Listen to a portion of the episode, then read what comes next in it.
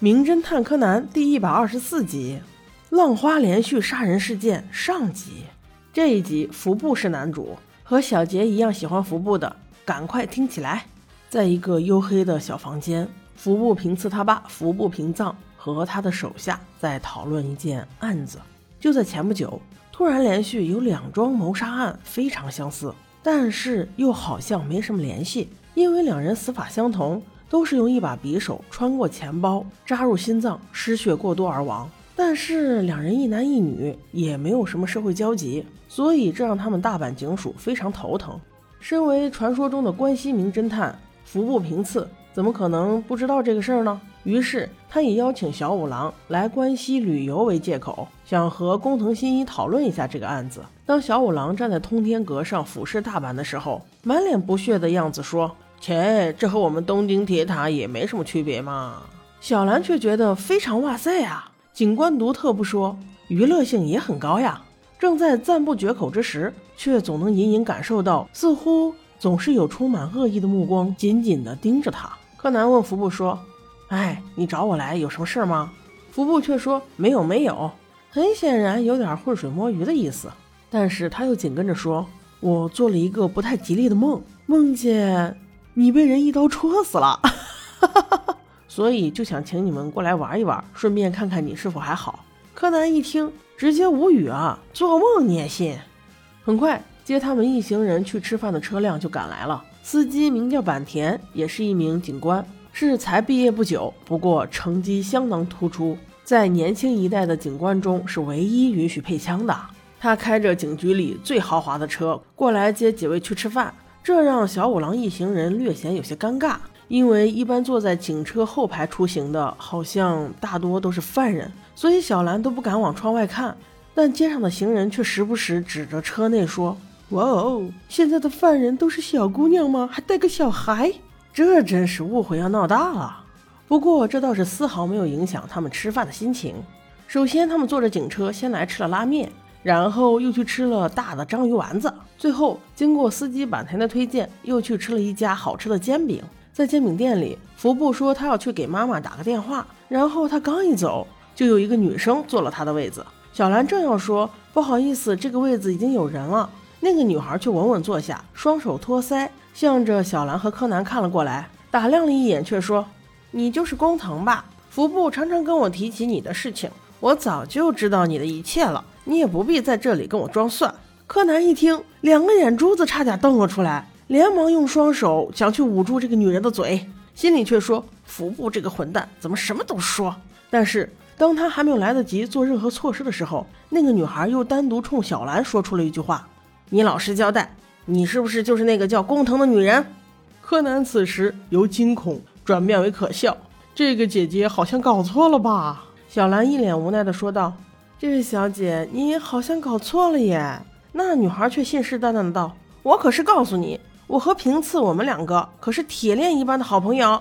你要是想对她做什么，也得先过我这一关。”这话刚一说完，平次就出现在了门口。原来这个女孩叫远山荷叶，是平次的青梅竹马。虽然嘴上只是说着是平次的老铁，但是在他心里早已经爱平次爱得死去活来了。我最喜欢他们这一对了。平次虽然有些好奇荷叶怎么在这里，但是还是解释到说，她叫小兰，她是工藤新一的女朋友啦。工藤新一是个男生啊。本来小五郎觉得这事儿与他没什么关系，但是听到自己的女儿是工藤新一的女朋友这句话时，突然面色就古怪了起来。想发表言论吧，又不知道从何说起；不说话吧，又觉得不太合适。此时小兰也十分害羞。连忙说着：“哪有了，哪有了！”在爸爸面前，他当然不能表现的太豪放了。荷叶却信以为真，看着平次说：“你看，人家都否认了。”福部却说：“他爸在呢，他怎么可能承认？”荷叶倒是也无法反驳呀。看来以后大家要带着家长出去的时候，一定要当心话题啊。不过偶尔小五郎也可以当个工具人来使一使。就在荷叶和平次吵吵闹闹的小抬杠中，大家结束了这次愉快的煎饼之约。都在讨论我们下一个目的地要去哪里玩呢？此时，一件扫兴的事情发生了，有一具肥胖的尸体居然从旁边的楼上一跃而下，直接摔在了带他们出去玩的警车上。这简直就是赤裸裸的挑衅啊！尸体摔在警车上，难道这还能是巧合吗？而那个尸体恰巧也是被一把刀穿过钱包扎入胸口的，这肯定与前面的案子有关。柯南也有所耳闻，此时还怎么玩啊？肯定要全身心投入案情了。小五郎还是一脸蒙圈的问：“这到底是什么情况？”的时候，柯南和服部同时抬头，看到尸体掉下来的那栋楼上竟然有个人影。于是俩人二话不说，都冲上了那个楼顶。而身后的两个女人分别喊着他们的名字：“柯南、服部，你们要小心呐！”当二人赶上楼顶的时候，那个黑影却还站在那里发呆。原来这是一场误会，他也是被人打电话叫上天台的。他上来的时候，死者已经掉下去了，他是被躺枪了。此时，服部已经查明尸体到底是如何掉到他们车上的。那是因为凶手用了一个类似渔网类的大网兜，把尸体装进去之后收紧，而另一端的绳子却系在了通往天台的门把手上。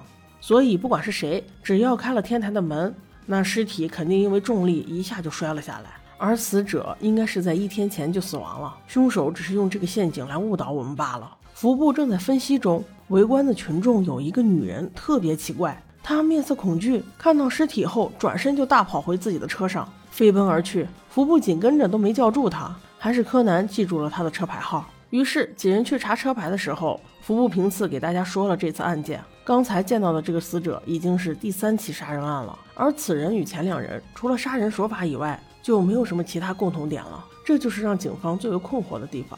正在讨论中，坂田却拿过来了一卷袋子。大家一看之后，发现原来今天死的这个人就是当时那个议员的司机，而此次案件死的第一个人就是那个议员的秘书。难道他们之间有什么联系？那第二个死的女人也和那名议员有关系吗？服部决定无论如何先去见一下那个议员再说。于是他悄悄地把工藤新一也带了出去，却只留下荷叶来招待小兰和小五郎。看着离开的平次，荷叶连忙小跑两步说道：“记得一定要带上护身符啊！”平次却头也不回地说：“带了，带了，你放心吧。”于是坂田警官就换了一辆车，带着两位名侦探踏上了探案之旅。也不知道是故意还是有意，坂田警官特意等车子上了高架桥才说道：“哦，对了。”刚才那个女士和她的车子已经查到，她家就在这个桥下附近。我们一会儿绕过去吧。福布拿到地址却说：“哎呀，还得绕一大圈，实在是太慢了。我现在下车，你开车尽快赶到。咱们先不去医院那儿了，你给那位女士打个电话，让她老实待在家里面等我们就行。”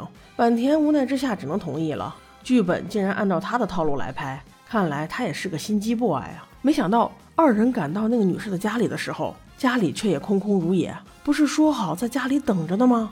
就在此时，不远处的一个公共厕所中传来了一声惊呼。